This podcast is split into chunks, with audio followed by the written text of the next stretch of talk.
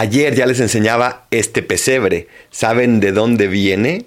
Miren, qué emoción. De Tierra Santa. Viene desde el mismo Belén. Es un pesebre hecho de madera de olivo.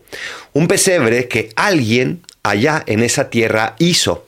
Un pesebre que alguien realizó desde el fondo del corazón, también proyectando su oración, proyectando su anhelo.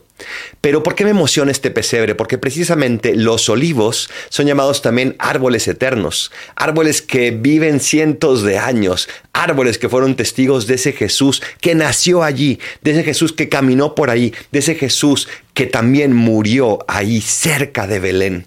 Ese Jesús que quiere seguir viniendo a nuestro corazón, que quiere seguir naciendo dentro de nuestro corazón, ese Jesús que no nos deja solos. El día de hoy que sigue la Navidad, que sigue esta octava de Navidad, pídele a Jesús que vuelva a venir a tu corazón. No te olvides, ya pasó la Nochebuena, está bien, pero la Navidad sigue y Él quiere que tú seas como ese olivo, testigo de Él en todos los momentos de tu vida, testigo que lo sigue y lo acompaña en cada instante.